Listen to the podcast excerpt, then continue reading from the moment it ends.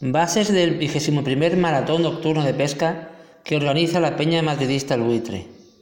Primero, el concurso se establece en la modalidad de parejas, por lo que no está permitida la participación individual.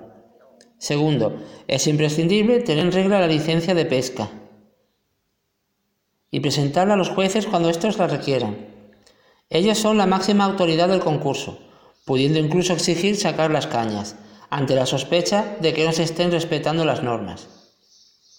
Tercero, el concurso está abierto a todas las edades, pero al menos uno de los componentes ha de ser mayor de 18 años. Los menores de edad acompañarán la autorización del padre. Cuarto, el concurso será mixto, es decir, lanzado y habilidad permitiéndose dos cañas por concursante, una de mano y otra de lanzado, o las dos a lanzado con un solo anzuelo por caña.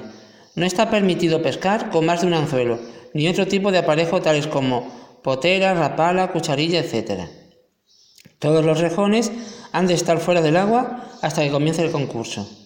Quinto, solo son válidos para el concurso los barbos, carpas y carpines en el hacer el pesaje, estén vivas dentro del rejón o enganchadas a la caña, en ese momento dando tiempo a sacarla.